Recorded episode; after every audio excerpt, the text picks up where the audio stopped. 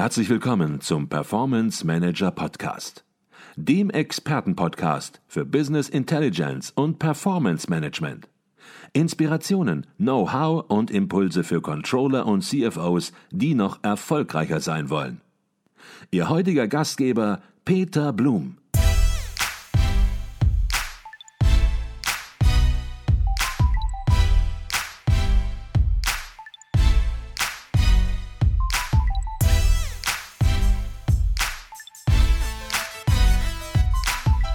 Herzlich willkommen im Performance Manager Podcast. Mein Name ist Peter Blum.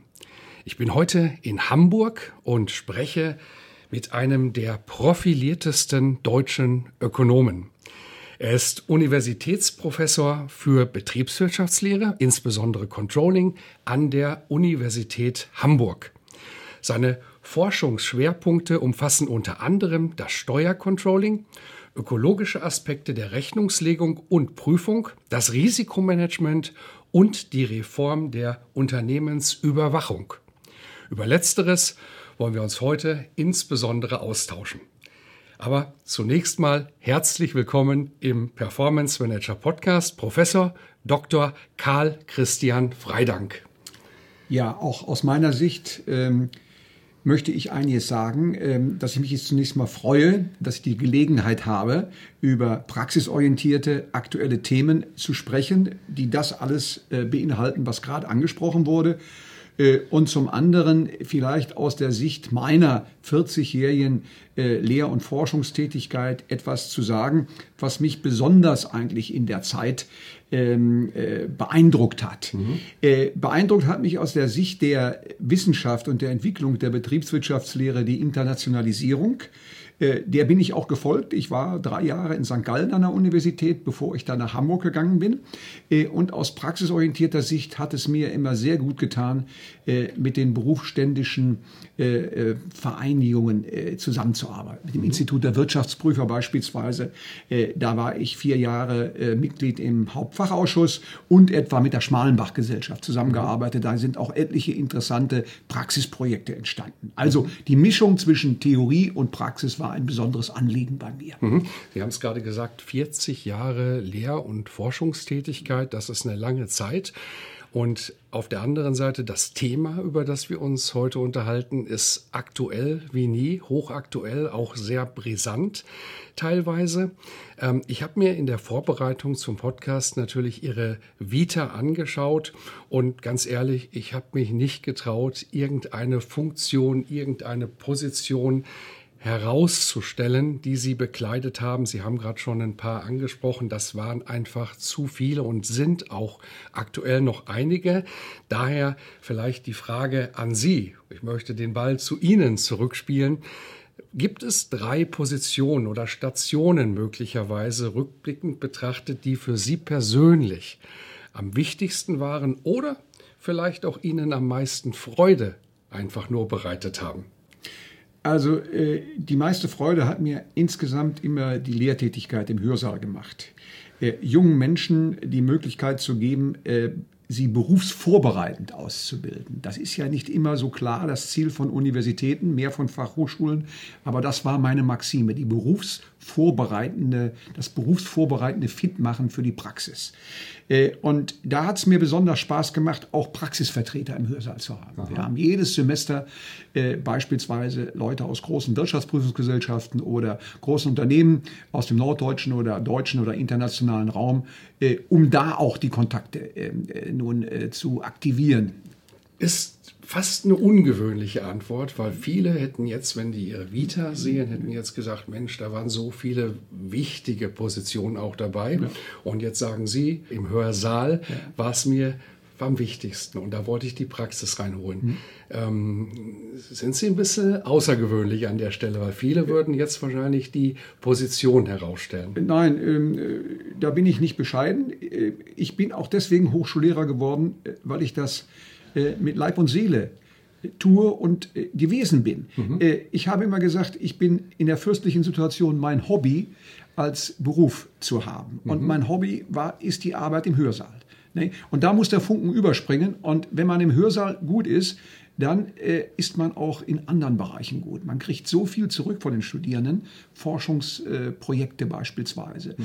Ähm, das ist die eine Seite. Aber natürlich auch die anwendungsorientierte Forschung. Die muss ich natürlich auch in den Vordergrund äh, mhm. stellen, die mir immer großen Spaß gemacht hat. Mhm. Also nicht die reine theoretische im Elfenbeinturm äh, nun stattfindende Forschung, sondern zusammen mit Praktikern, äh, um dort auch äh, Forschungserkenntnisse in die Praxis zu bringen. Und insofern äh, war ich auch jahrelang beim Universitätsseminar in Grach tätig und habe dort auch äh, Manager versucht fit zu machen. Mhm. Also das hat mir auch Spaß gemacht, die Erwachsenenbildung auf der anderen Seite, die Forschungsergebnisse zu transportieren. Mhm.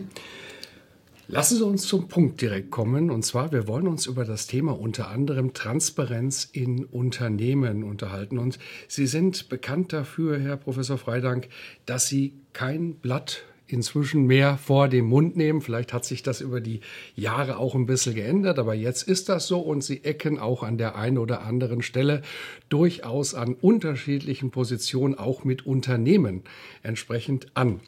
Ähm, sie sagen, dass Unternehmen im Rahmen ihrer Berichtspflichten viel zu oft nur Mindestinformationen liefern und erst recht viel zu wenig Informationen, die über die reinen Finanzzahlen hinausgehen. Betrachten wir das vielleicht zunächst mal gar nicht so sehr aus Ihrer Sicht, sondern aus Unternehmenssicht. Warum ist das so? Also aus deutscher Sicht ist es so, so wie ich es einschätze, äh, dass traditionell, was Sie auch sagten, die finanzielle Berichterstattung immer eine ganz dominante Rolle gespielt hat. Nun verschiebt sich dieses Bild auch bedingt durch angloamerikanische Forschungsergebnisse und vor allen Dingen auch Normierungen der EU, äh, die jetzt auf viele deutsche, auch größere und kleinere Unternehmen zukommen. Ähm, und jetzt sind die Unternehmen natürlich im Augenblick ich will es mal so sagen, überfordert, äh, ihre finanzielle Berichterstattung auch auf eine nicht finanzielle Berichterstattung umzustellen. Mhm. Und da haben wir durch empirische Ergebnisse große Defizite auch festgestellt bei diesen Unternehmen. Okay. Welche nicht finanziellen Informationen halten Sie beispielsweise für besonders wichtig, dass die veröffentlicht werden sollten? Also zunächst einmal Informationen über das Leitungs- und Aufsichtsorgan, mhm. gerade bei börsennotierten Gesellschaften. Äh, was macht der Vorstand? Mhm. Nicht? Wie erfolgreich ist der Vorstand? Äh, wie ist er zusammengesetzt? Das gleiche im Hinblick auf den Aufsichtsrat. Mhm. Das sind eigentlich ähm, nicht finanzielle verbale Informationen, die für Stakeholder, mhm. ganz entscheidend sind. Mhm. Äh, und die gewinnen in jüngerer Zeit durch etwa das Corporate Governance Reporting erheblich international an, der Bedeu an Bedeutung und haben natürlich auch jetzt langsam äh, Auswirkungen auf äh, Unternehmensakquisitionen, mhm. Unternehmensbeurteilungen im Bereich von Unternehmensbewertungen, äh, spielen auch diese Informationen eine ganz herausragende Rolle. Mhm. Etwa um es auf den Punkt zu bringen, wie gut ist denn der Aufsichtsrat mhm. des Unternehmens, was ich erwerben will? Mhm. Okay, gehen wir gleich noch ein bisschen tiefer drauf ein. Sie haben gerade ein Stichwort geliefert, Corporate Governance Reporting. Jetzt haben Sie mit Ihrem Lehrstuhl, an Ihrem Lehrstuhl in der Uni Hamburg, die Berichte, die Geschäftsberichte von 30 DAX-Unternehmen untersucht unter dem Aspekt der Corporate Governance. Und häufig ist es so, dass Corporate Governance und Management, Sie haben das auch gerade in einen Zusammenhang gebracht, oft mit dem gleichen, mit demselben Begriff Unternehmensführung übersetzt werden. Ähm, was ist aus Ihrer Sicht Corporate Governance und das unterscheidet Corporate Governance von Management? Ähm, Corporate Governance ähm, beinhaltet die Unternehmensleitung durch den Vorstand, die Geschäftsführung, aber gleichzeitig auch die Überwachung durch den Aufsichtsrat oder in einem Boardsystem durch die Direktoren im Verwaltungsrat. Also Corporate Governance ist Führung und Überwachung insgesamt. Und da ist die Frage zu stellen, äh, wie schaffen wir für diese Zwecke optimale Strukturen? Mhm. Gesetzliche Strukturen, äh, etwa normative Strukturen äh, und, jetzt komme ich zu Ihrer Frage zurück, wie berichten Unternehmen darüber? Mhm. Mhm. Und da haben wir große Defizite festgestellt. Okay. Ähm, häufig kommt in dem Zusammenhang Corporate Governance auch das Stichwort verantwortliche Unternehmensführung vor. Ist es genau das, was Sie meinen, dass Sie sagen, auch die Kontrolle, das ist dieser Verantwortungsaspekt, wenn man nicht natürlich auch davon ausgeht, dass die Unternehmensführung selbst auch verantwortlich handeln soll, aber da gehört immer auch ein Kontrollaspekt dazu.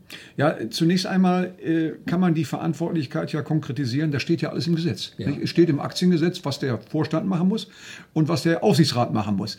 Äh, und äh, jetzt kann ich natürlich sagen, ich äh, habe Mindestinformationen über das nur. Und das mache ich im Corporate Governance Reporting, in dem Bericht zur Unternehmensführung. Das steht ja alles auch im Gesetz, im HGB, für Einzelunternehmen und Konzerne. Oder ich mache eine darüber hinausgehende, adressatenbezogene Information, um auch die Adressaten, die Stakeholder in den Bereich zu bringen, bessere Informationen über die Unternehmung, sprich Vorstand und Aufsichtsrat, über die Corporate Governance zu bekommen. Okay, auch darüber reden wir gleich noch. Jetzt aber zunächst mal die spannende Frage, wie macht man das? Sie sehen 30 Geschäftsberichte von 30 DAX-Unternehmen. Die sehen alle ganz unterschiedlich aus. Die einen sind bunter, die anderen ein bisschen sachlicher möglicherweise. Ähm, und Ihre Aufgabe ist es nun, diese Geschäftsberichte nicht unter persönlichem Eindruck, sondern unter dem Aspekt der Corporate Governance zu beurteilen. Wie geht man dieses Thema an, dass hinterher etwas ja, auch wissenschaftlich Verwertbares rauskommt? Also wir, wir sind nicht so vermessen zu sagen, wir wollen die Qualität der Corporate Governance beurteilen. Was macht Vorstand, Aufsichtsrat? Wir haben untersucht, wie sprechen die drüber in ihren Publikationsmedien.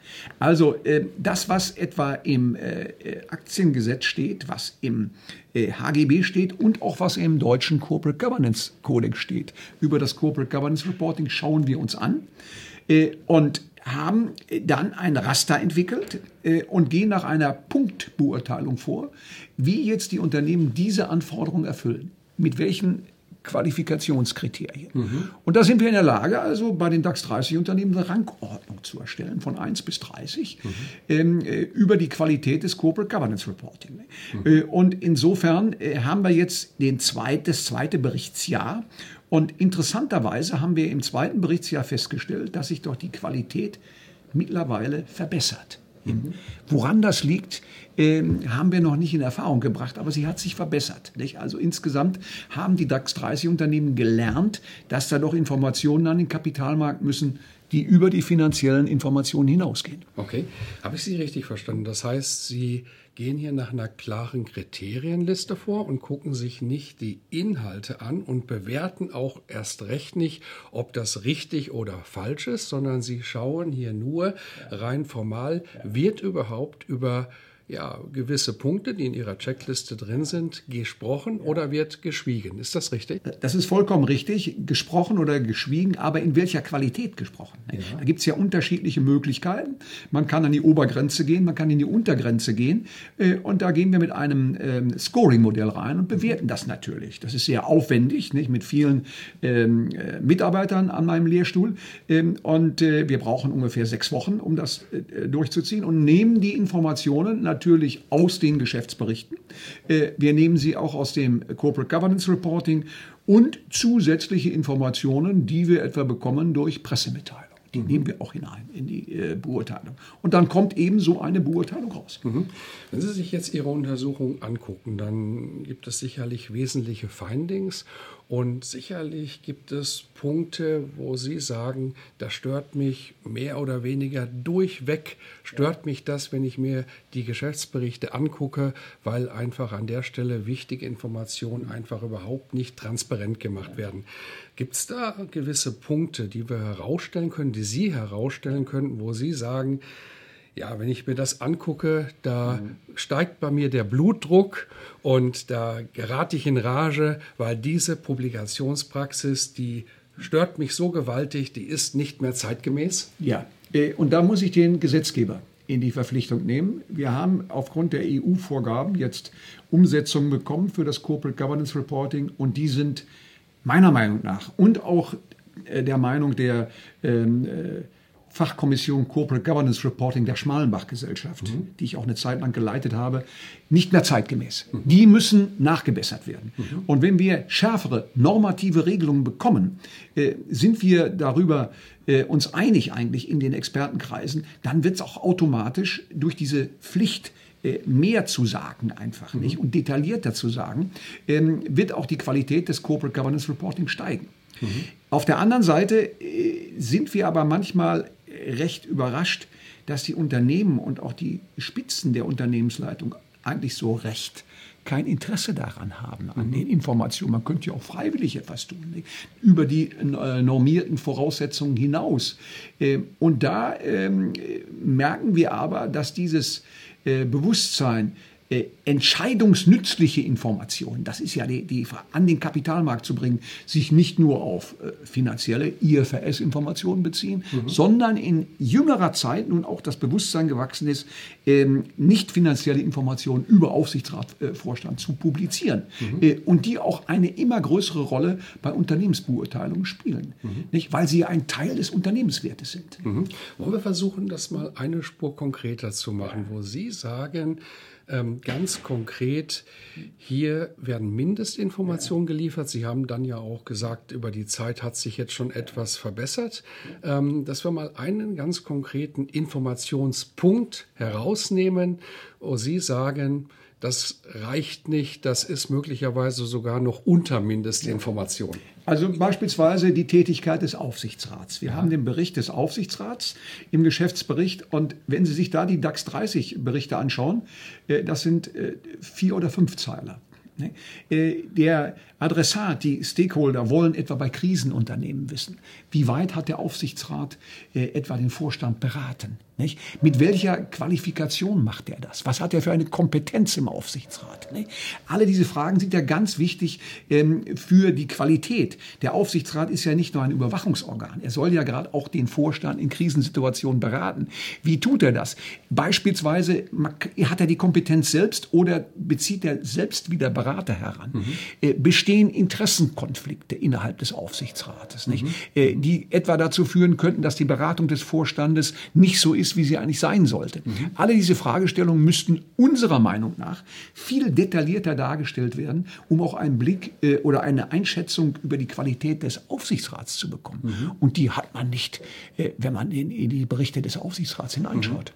Also das heißt, ich verstehe das so, da sehen Sie viel zu häufig nur eine Überschrift, die lautet Aufsichtsrat.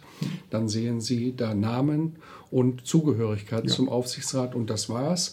Und man kann Wir haben uns viermal im Jahr getroffen. Ne, und, und dann, vielleicht auch diese Information, ja. aber ja. die Personen und welche Rolle sie wahrnehmen und welchen Hintergrund sie haben und wie sie im Unternehmen agieren und halt ihre Rolle als Aufsichtsrat auch wirklich konkret spielen. Und das kann ja, durchaus in jedem Unternehmen dann auch unterschiedlich sein und möglicherweise auch positiv dargestellt werden.